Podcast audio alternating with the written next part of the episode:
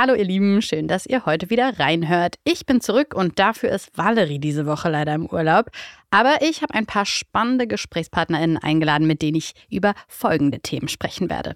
Wassernotstand in vielen Teilen Deutschlands. Außerdem eine umstrittene Umfrage zum Thema Männlichkeit, den Kulturpass für 18-Jährige und finally der Kompromiss beim Heizungsgesetz. Ein DPA-Podcast für Podimo. Heute ist Donnerstag, der 15. Juni. Ich bin Maria Popov und das ist der Stand der Dinge. Am späten Abend standen nach Angaben der Behörden rund 100 Hektar Wald in Flammen. Die Feuerwehr kämpft mit hunderten Feuerwehrleuten seit Montagnachmittag gegen die Waldbrände im Südwesten Mecklenburg-Vorpommerns. Noch immer fressen sich Flammen durch den trockenen Waldboden bei Lübtin. Die Feuerwehr hat hier gleich mit mehreren Problemen zu kämpfen. Luftqualität im roten Bereich. Alles ist diesig, der Himmel verhangen, die Sonne ein roter Feuerball. Man könnte meinen, man sei auf dem Mars, twitterte eine New Yorkerin. Der Klimawandel ist wohl das größte Problem, mit dem wir es derzeit zu tun haben. Und der schafft auch schon heute Dürren und Wetterextreme. Kein Tag vergeht ohne eine Schreckensnachricht. Und ey, ganz ehrlich, umso mehr ich darüber lese, desto mehr habe ich das Gefühl, dass unsere Welt in einem apokalyptischen Albtraum enden wird, wenn es nicht sogar schon so weit ist. Waldbrände häufen sich wie die in Kanada, wo seit Wochen Wälder brennen und sich die Lage immer weiter verschärft. Und wenn ich die Bilder der vielen brennenden Hektar Wald sehe, zieht sich in mir einfach alles zusammen. Und der Rauch zieht gleichzeitig über hunderte Kilometer bis nach New York und sorgt für total surreale Bilder. Aber leider brauchen wir für solche Bilder nicht mal über den Ozean oder auf Instagram zu schauen, denn vor unserer eigenen Haustür ist die Kacke auch richtig am Dampfen. Siehe die aktuellen Waldbrände in Mecklenburg-Vorpommern. Die höchste Waldbrandgefahr herrscht auch in vielen weiteren Gebieten Deutschlands. Dazu kommt die drohende Wasserknappheit, zum Beispiel in Brandenburg. Dort droht nach dem Ende der Braunkohleförderung in der Lausitz bald Wassermangel. Das Umweltbundesamt sagt demnach Engpässe bei der Trinkwasserversorgung im Großraum Berlin und entlang der Spree voraus, wenn nicht gegengesteuert wird. Und ein neuer Player, der sich nahe Berlin angesiedelt hat, wirft Fragen zur Wasserversorgung auf. One question critics say that Tesla is stealing water from the region here. this region has so much water. Look around you. But the local water supplier says there's no more water for further development stages. No, no, this is completely wrong. It's like water everywhere here.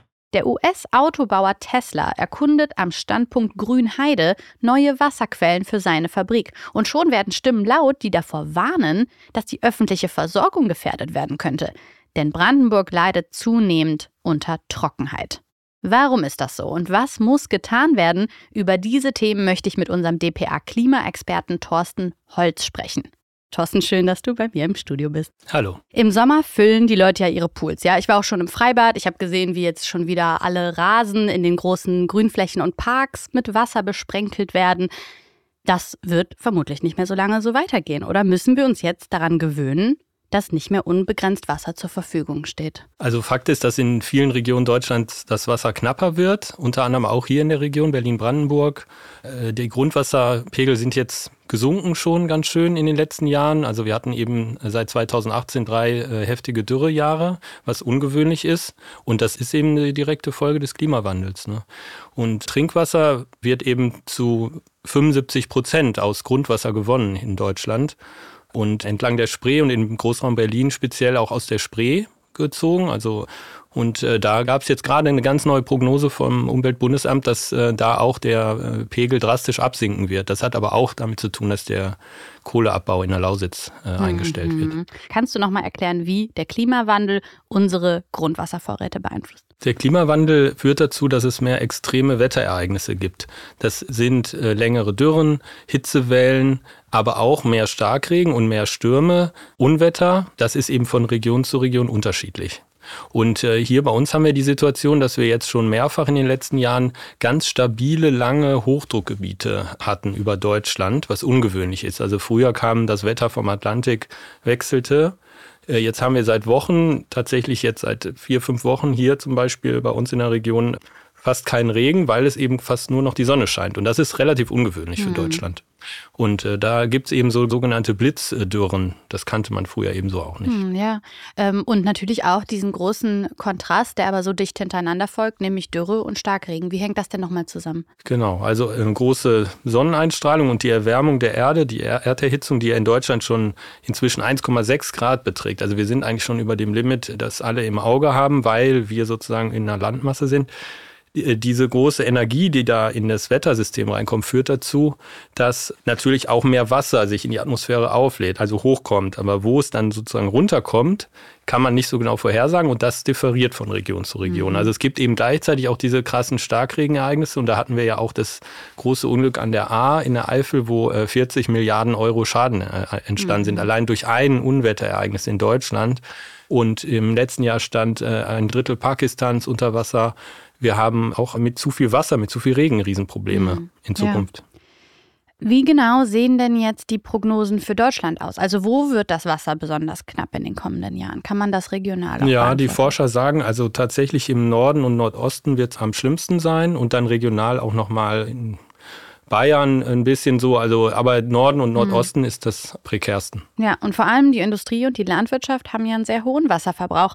Was muss sich denn da ändern? Bei der Landwirtschaft muss sich eben umgestellt werden. Also es gibt zum Beispiel in Brandenburg schon Experimente, jetzt hier Kichererbsen anzubauen, weil die eben mit wenig Wasser auskommen und auch ähm, die Hitze gut abkönnen.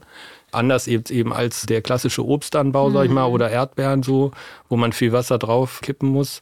Und dann müssen die eben bei der Bewässerung, also wenn sie bewässern, eben eigentlich auch umstellen auf modernere Systeme, also äh, so eine Art Tröpfchenbewässerung machen, so wie man das aus Israel schon lange äh, kennt, dass man eben sparsam dann äh, gießt und effektiv direkt an die Pflanze dran. Kostet natürlich alles Geld. Mhm. Das ist, was die Landwirtschaft machen muss. Bei der Industrie würde ich sagen, muss man eben auch immer mitdenken bei Neuansiedlungen, passt der Standort. Ne? Du hast Tesla erwähnt, da äh, muss man eben dann auch die Frage stellen, bevor man die Genehmigung erteilt, gibt es da eigentlich genug Wasser? Ne? Hm. Brauchen die viel Wasser? Gibt es da genug Wasser? Die Waldbrandgefahr, beziehungsweise schon tatsächlich Waldbrände in Deutschland sind verbreitet. Was kommt jetzt auf die Menschen in diesen Regionen zu? Ja, das Leben wird ungemütlicher. Also auch gerade hier in Brandenburg oder im Osten Deutschlands, also man spricht ja auch schon teilweise von der Gefahr einer Versteppung, denn da müssen wir uns jetzt darauf einstellen, auf monatelange Phasen ohne Regen. Die Waldbrände ähm, sind dann nicht direkt vom Klimawandel verursacht, sondern meistens menschengemacht, aber die brennen natürlich länger, weil dann kein Regen kommt. Ne? Und ähm, Zurzeit äh, wüten die ja meistens in so abgelegenen Gebieten wie Truppenübungsplätzen, wo man jetzt auch nicht viel löschen kann, aber der Wald ist äh, total im Stress. Ne? Und zwar nicht mhm. nur hier, sondern bundesweit. Da muss der umgebaut werden, ist ja auch bekannt. Aber das sind natürlich Prozesse, die Jahrzehnte dauern. Mhm. Vielen Dank für das Gespräch. Danke auch. Diese Einstellungen sind tatsächlich erschreckend, weil wir wissen, dass aus ähm, entsprechenden Einstellungen auch Taten werden.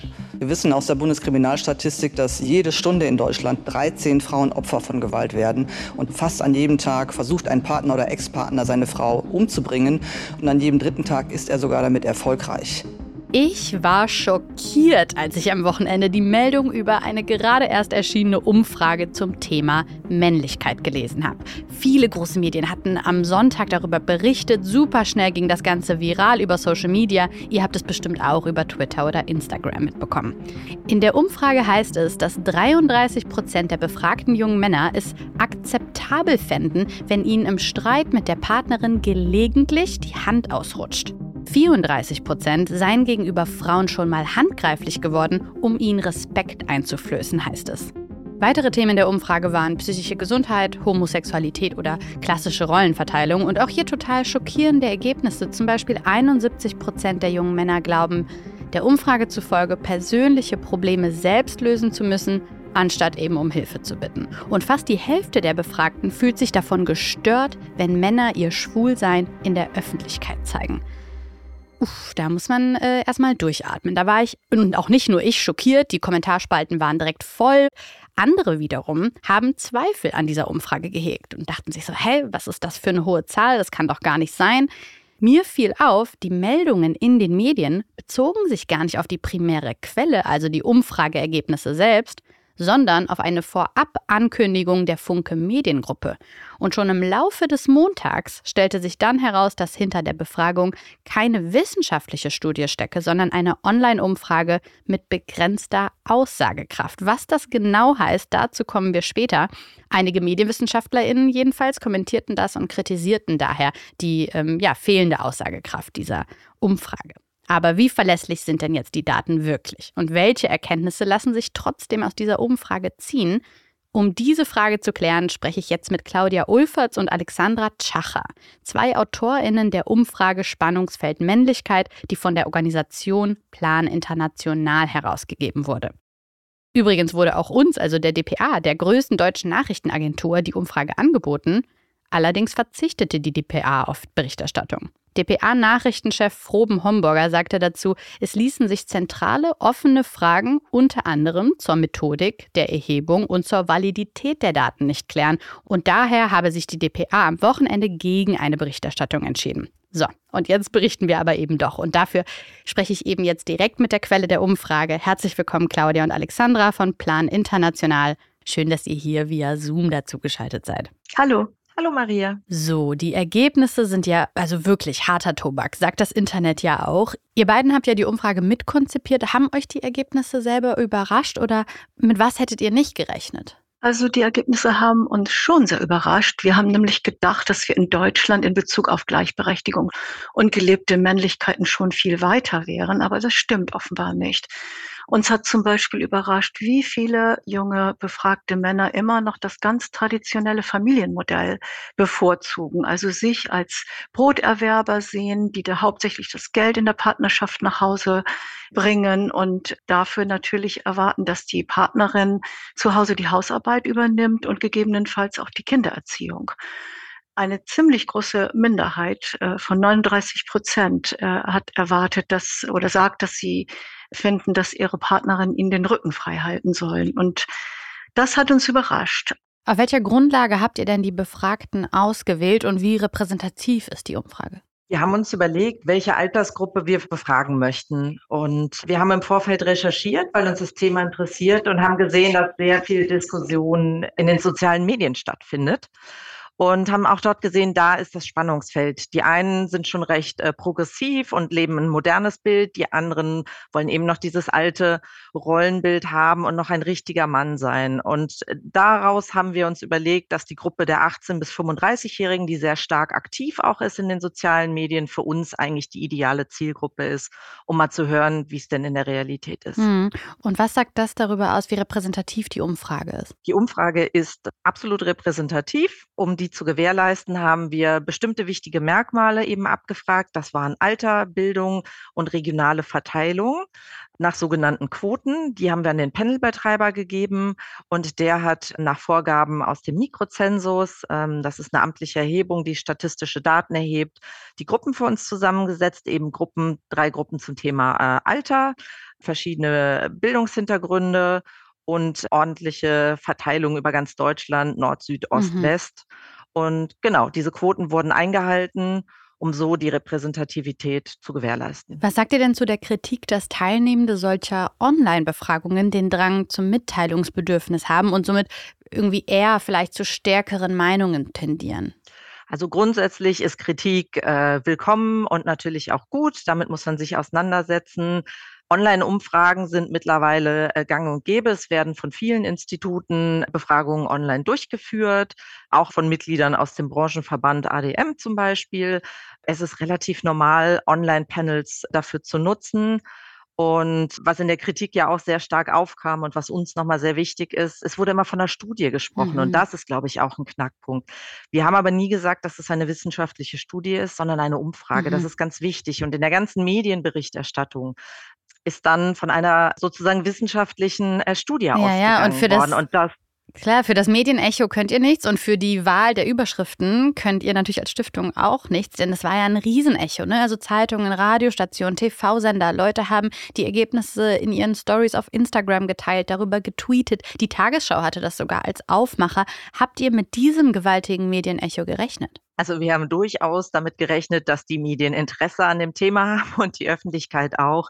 Mit dieser Berichterstattung müssen wir sagen, haben wir dann doch nicht gerechnet. Also der massive Umfang, mhm. der hat mhm. uns sehr überrascht. Der hat uns aber natürlich auch gefreut, weil wir so jetzt die Chance hatten, eben wichtige Themen aus dem Bereich Rollenbilder eben in der Öffentlichkeit zu platzieren und dafür zu sorgen, dass endlich darüber gesprochen wird. Uns ging es ja auch nicht nur um die Gewalt, eben um verschiedene Aspekte von Männlichkeit. Und durch dieses große Medienecho haben wir natürlich ähm, äh, Diskussionen anstoßen Klar, können. Und wir sehen, dass das bis nach Berlin jetzt gegangen ist, dass selbst die Politik drüber spricht. Mhm. Nancy Faeser, Verena Paus, Friedrich Merz, alle sind eingestiegen und sagen, was können wir tun? Mhm, ja. Und das ist wichtig. Die große Aufmerksamkeit, würde ich jetzt mal einfach klar vermuten, liegt ja auch daran, dass Themen wie toxische Männlichkeit, Gewalt an Frauen, siehe auch Skandale und Vorwürfe wie Rammstein, Julian Reichelt und Co. gerade groß besprochen und diskutiert werden. Ist es denn ein Zufall, dass die Ergebnisse eurer Umfrage gerade jetzt veröffentlicht werden? Das ist auf jeden Fall ein Zufall, weil das konnten wir nicht. Wir sitzen schon länger an dieser Befragung und das hätten wir gar nicht so steuern mhm. können, dass wir das jetzt parallel zu diesen Vorkommnissen machen.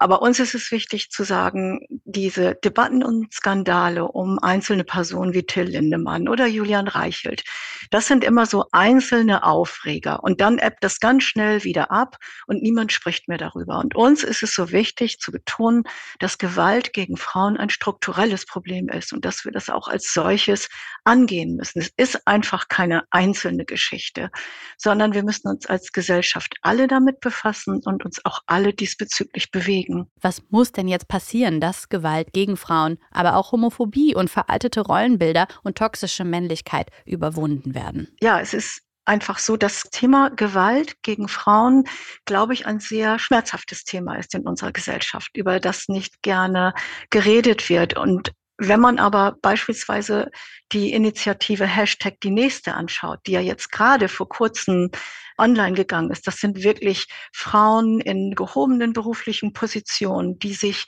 die den großen Mut haben, nach außen zu gehen und zu sagen, wir erleben Gewalt in Partnerschaften. Das würde niemand erwarten. Und deswegen machen wir das jetzt öffentlich. Und das zeigt die Dringlichkeit dieses Themas. Und wir finden, dass in ganz vielen Bereichen dazu gearbeitet werden könnte. Also als erstes muss, glaube ich, jeder und jede Einzelne sich mit diesem Thema befassen.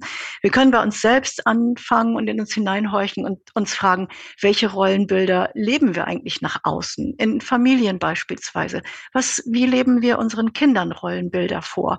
Väter zum Beispiel sollten sich erlauben, auch mal zu weinen oder ihre Gefühle zu zeigen oder ja. auch einfach mal ihren Söhnen zeigen, ich komme auch nicht immer mit allem klar. Also das ist das eine, dass wir selber alle damit anfangen können. Dann in den Schulen. Vielleicht könnte das Thema Geschlechterklischees als äh, in, in Form von Workshops oder vielleicht sogar in Form eines Schulfachs mit aufgenommen werden.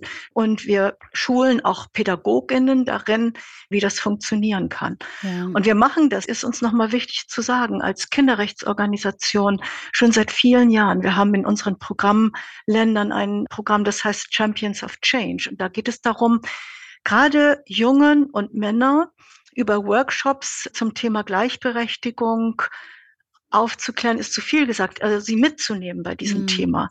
Dass junge Männer, die Lust haben, sich mit dem Thema zu befassen, erstmal ihre Rolle reflektieren. Welche Rolle habe ich als Mann und wie wirkt sich das auf Mädchen aus? Das ist nämlich noch sehr viel krasser in Ländern des globalen Südens als hier in Deutschland. Und dann geht es darum, die Mädchen äh, zu empowern und ihnen zu sagen, ihr habt Rechte, die könnt ihr wahrnehmen. Und in einem dritten Schritt bringen wir Jungen und Mädchen zusammen, sodass sie gemeinsam überlegen, wie kann denn ein Junge, ein Mann ein Verbündeter werden für das Thema Gleichberechtigung und was können dann gemeinsam erreicht werden. Und das ist etwas, was wir uns in angepasster Form auch für Deutschland wünschen ja. würden. Danke, Claudia Ulfert und Alexandra Tschacher, die zwei Autorinnen der Umfrage Spannungsfeld Männlichkeit. Dankeschön. Sehr gerne. Vielen Dank. Tschüss. Weißt du, was es jetzt gibt? Den Kulturpass mit was? 200 Euro Guthaben. Kriege ich den auch? Alle, die 18 sind. Nein! Doch! Du lügst. Mm Schwör. Der Kulturpass. Weißt du, was du damit machen kannst?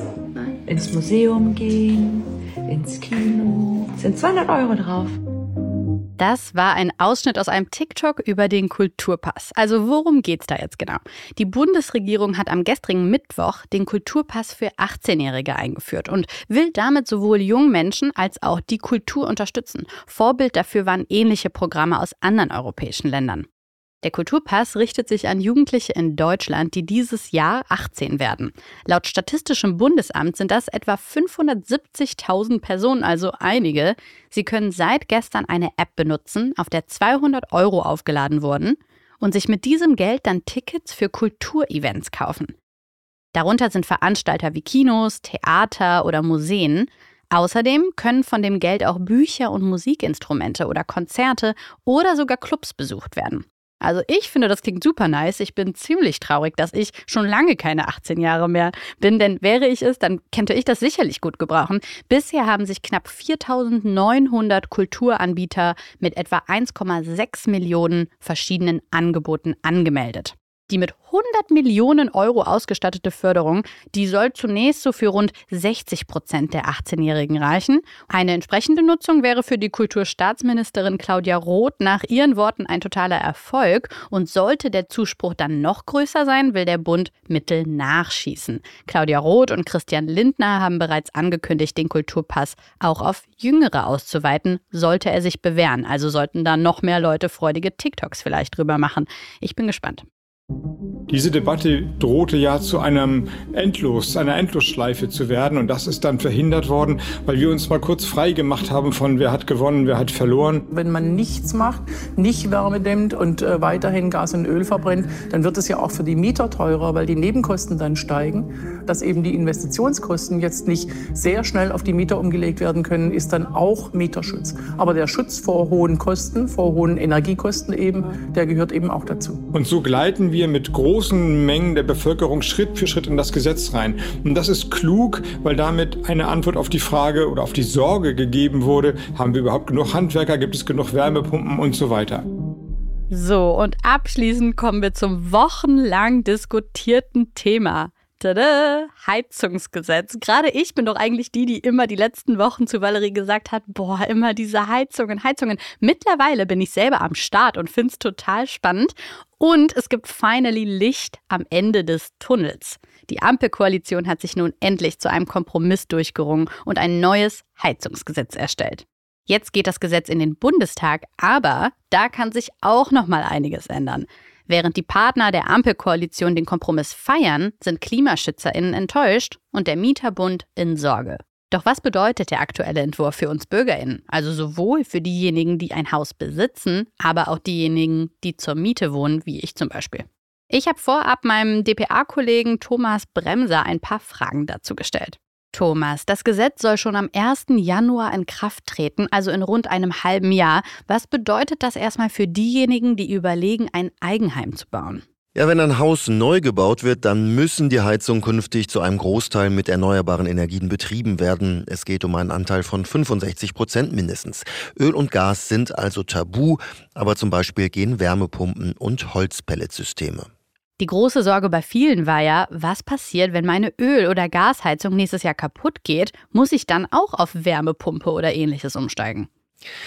Nein, Hauseigentümer haben jetzt grundsätzlich mehr Zeit, umzusteigen auf Heizungen mit Ökoenergie bis spätestens 2028. Das kommt an auf die Wärmeplanung der jeweiligen Kommune. Die müssen bis 2028 einen Plan vorlegen, wie sie den Heizungsbereich in ihrem Ort klimaneutral umbauen wollen. Die können zum Beispiel das Fernwärmenetz ausbauen, heiße Wasserquellen oder Abwasser nutzen. Solange dieser Plan nicht steht, gilt das Heizungsgesetz in den Orten nicht.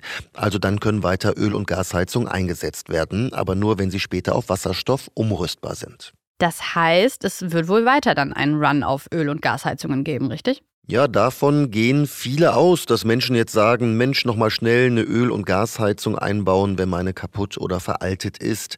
Aber das sollten sich Hausbesitzer gut überlegen, ob das so wirtschaftlich ist, denn Erdgas wird in den kommenden Jahren drastisch teurer werden. Installateure und Hersteller müssen deshalb ab dem kommenden Jahr beim Kauf einer Heizung genau aufklären darüber, welche Kosten dazukommen auf die Menschen. Vielleicht überlegen sich dann ja doch einige noch umzusteigen. Was würde mich das denn dann kosten? Ja, der Gesetzesplan spricht jetzt von mehreren gleichwertigen Alternativen. Das war der FDP wichtig, egal ob bei einem Neubau oder bei einem Austausch. Zum einen sind Heizungen möglich, die mit Holz und Pellets betrieben werden.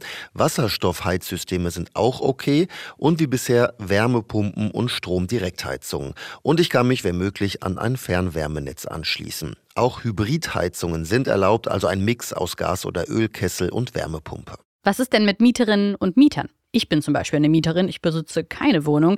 Ich habe ja in der Regel kein Mitspracherecht, was mit den Heizungen passiert. Ja, wenn sich mein Vermieter entscheidet, klimafreundliche und teure Heizungen einzubauen, dann kann er einen Teil der Kosten natürlich umlegen. Das heißt, die Miete erhöht sich. Im Gesetzentwurf steht aber, dass Mieter nicht über Gebühr belastet werden sollen. Das will die Regierung offenbar sicherstellen, indem Vermieter eine Förderung in Anspruch nehmen und die dann berücksichtigen müssen. So soll die Umlage nicht ganz so hoch hoch ausfallen. Wie genau die klimafreundlichen Heizungen gefördert werden sollen, muss die Regierung aber noch klären. Wenn ihr unsere Arbeit unterstützen möchtet, folgt diesem Podcast, erzählt es weiter und schreibt uns gerne, was ihr gut findet oder was eben auch nicht. Das lesen wir auch sehr gerne. Auf Instagram findet ihr uns unter Stand der Dinge Podcast. Stand der Dinge ist eine DPA Podcast Produktion von Podimo. Executive Producer DPA David Krause. Executive Producer Podimo Judith Trost. Redaktion und Produktion Anne Krüger. Produktmanagement Dorothee Barth. Marketing Podimo Laura Schmidt. Musik Marvin McMahon. Produktionslied Sebastian Dressel. On-Set-Produktion Jill Bayton. Visual Producer Daniel McMahon. Und mein Name ist Maria Popov.